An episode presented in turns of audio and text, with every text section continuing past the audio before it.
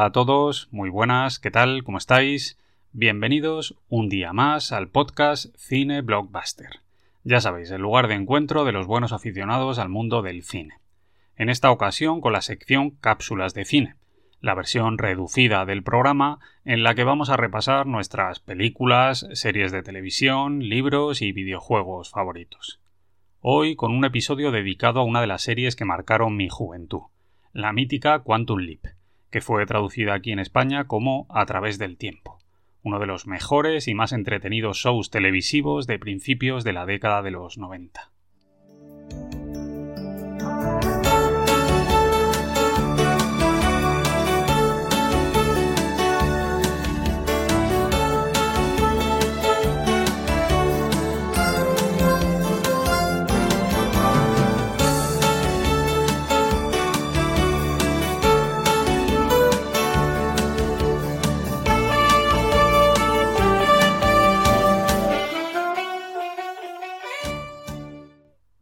Antes de empezar a hablar de la serie, lo primero que quiero hacer, como de costumbre, es contextualizar un poco.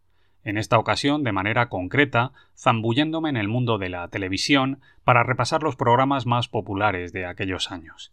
Vamos a empezar por el año 1989, para recordar lo que teníamos en la parrilla televisiva a finales de los 80. Ese año se estrenaron series míticas como Los Simpson, Seinfeld, Los Vigilantes de la Playa o Cosas de Casa.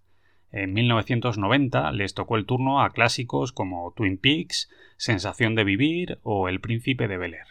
En 1991, Blossom y Harry y los Henderson. En el 92, las series de animación de los X-Men y de Batman. Mientras que en 1993 llegaron a nuestras pantallas programas icónicos como Expediente X, Lois y Clark, Las nuevas aventuras de Superman o Frasier. En 1994, otros dos títulos inolvidables, Urgencias y Friends.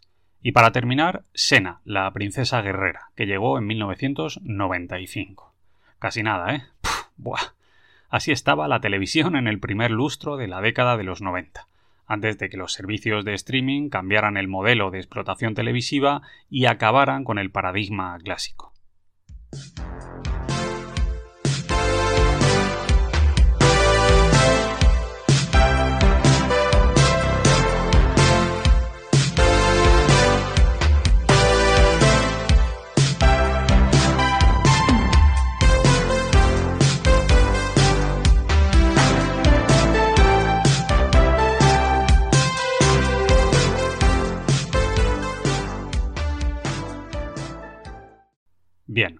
Una vez hemos contextualizado un poco las cosas, ahora vamos a meternos en harina con el programa de hoy.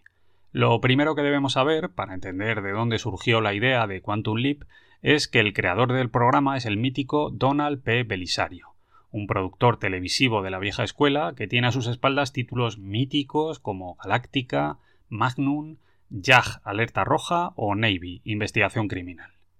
Este hombre solía utilizar una temática común en todas sus series, era algo así como su marca registrada. El tipo se las arreglaba para que, de un modo u otro, el protagonista de sus programas tuviera siempre algún tipo de relación con el ejército, ya fuera como militar en activo o como veterano retirado con una larga carrera a sus espaldas. El caso es que a finales de los 80, Belisario estaba buscando ideas para un nuevo programa.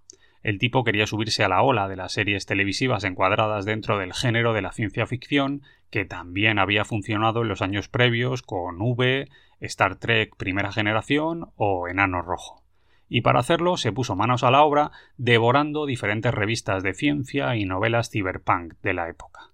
No obstante, al final, Belisario se decantó por los viajes en el tiempo al considerar que ofrecían más opciones a la hora de crear una trama que captara la atención del público. El resultado de todo aquello fue A través del tiempo, es decir, Quantum Leap, una serie que contaba las aventuras de Sam Beckett, un científico que trabajaba para el gobierno en un proyecto en el que estudiaba el efecto provocado por las alteraciones temporales en las estructuras atómicas. Un día, debido a las presiones que está recibiendo, Sam decide meterse dentro del acelerador de partículas que tienen en la base para comprobar si sus teorías son correctas y al hacerlo se desvanece. Y ya está. Con esto tenemos servida la premisa de la serie. En el primer capítulo, Sam aparece en 1956 en una casa desconocida para él. Al mirarse al espejo ve una imagen que no reconoce, y por si todo esto fuera poco, además descubre que es piloto de pruebas y que está casado y hasta que tiene un hijo. El tipo no entiende nada, sus recuerdos han desaparecido, es como si todo su pasado estuviera sumido en una extraña bruma. Sin embargo, pronto aparece por allí un tipo que se hace llamar Al y que le asegura que es un holograma proyectado desde el futuro. Al le explica que de algún modo su mente ha viajado en el tiempo y ha ocupado el cuerpo de otra persona. Por eso el resto de la gente nos extraña al verle, por eso cuando se mira al espejo ve un rostro que no es el suyo.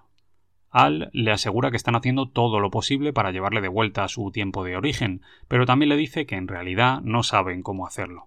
Al fin y al cabo, el genio científico del programa era él, y mientras tanto Sam debe arreglárselas para seguir adelante como buenamente puede, dándole continuidad a la vida de las personas a las que ha reemplazado.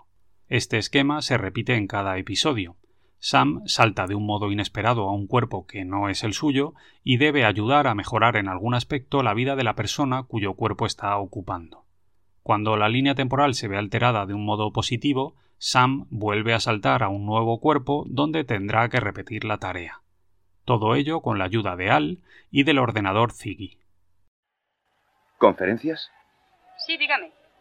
Eh, sí, quisiera, quisiera hablar con un tal eh, John Beckett en El Wright, Indiana. No tengo su número.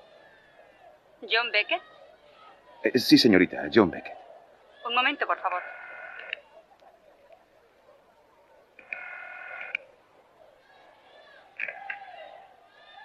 Diga. ¿Papá? ¿Qué? ¿Quién llama? La serie, en esencia, cuenta una historia de aventuras salpicada con ciencia ficción, comedia y algunas dosis de drama que se sustenta en el carisma de los dos actores protagonistas del programa, los míticos Scott Bakula y Dean Stockwell. Así que ahora, si os parece, vamos a repasar brevemente la carrera de estos dos hombres, empezando, lógicamente, por el protagonista de la serie, Scott Bakula, el tipo que interpreta a Sam Beckett. El amigo Bácula es uno de esos actores con cara de buena gente, un tipo tranquilo que ha desarrollado gran parte de su carrera en la televisión, donde ha dado vida a dos personajes absolutamente míticos para los fans del género de la ciencia ficción. El ya mencionado Beckett, de Quantum Leap, y el capitán Jonathan Archer, de Star Trek Enterprise. No obstante, también hemos podido verle en otras series como Murphy Brown, Los Invasores o Enfis Nueva Orleans. En el cine, sin embargo, su carrera ha sido mucho menos productiva. El tipo participó en producciones como El calor de la noche, El señor de las ilusiones o American Beauty, pero la verdad es que nunca ha tenido roles realmente importantes en la gran pantalla. Junto a él, en A través del tiempo, tenemos a otro reputado actor de rostro reconocible, en este caso el recientemente fallecido Dean Stockwell, un polifacético intérprete californiano que participó en varias películas míticas como Kim de la India, Pasaporte a la locura, El Dune de David Lynch de los 80, Terciopelo Azul, Superdetective en Hollywood 2, El Juego de Hollywood o Air Force One, y que además llegó a ganar dos premios a Mejor Actor en el Festival de Cannes.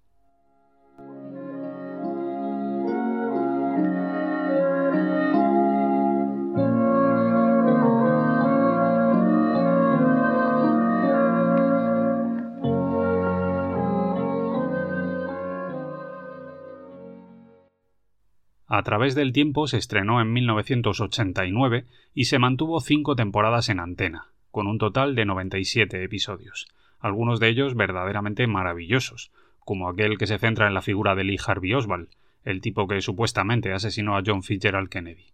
Un episodio que se basa en las propias vivencias del productor, Donald P. Belisario, que fue compañero de Oswald durante el servicio militar. A día de hoy, Quantum Leap está considerada como una serie de culto, es uno de los productos más valorados de la parrilla televisiva de los años 90. La serie tiene una enorme legión de fans repartidos por todo el mundo y cada año se celebran convenciones en las que se rinde culto al programa y a sus protagonistas. Además, durante sus años de emisión, la serie obtuvo numerosos premios y nominaciones, entre ellos varios Emmys, Globos de Oro, premios del Sindicato de Actores, del Sindicato de Guionistas, de todo y se convirtió, por derecho propio, en una de las series mejor valoradas de la historia, llegando a ser reconocida como un auténtico icono de su época.